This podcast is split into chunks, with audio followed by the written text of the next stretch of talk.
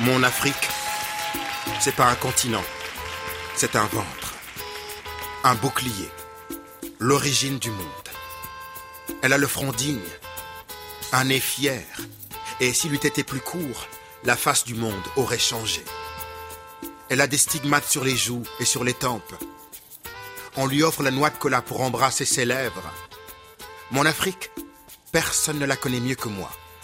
Je l'ai fréquentée sur les bancs de l'école. Les autres disaient d'elle qu'elle était un garçon manqué. Moi, j'avais à l'idée qu'elle était, qu'elle est et qu'elle restera la Vénus qui ouvre le chemin pour les membres de son clan. Les autres disaient, c'est une fille. Elle était bien plus qu'un homme. Elle était une femme en devenir.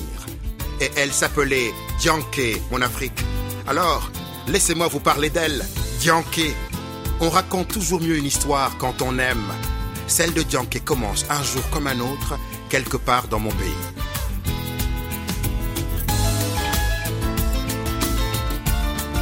Junkie, une fiction originale à écouter sur RFI.fr et sur toutes les plateformes de podcast.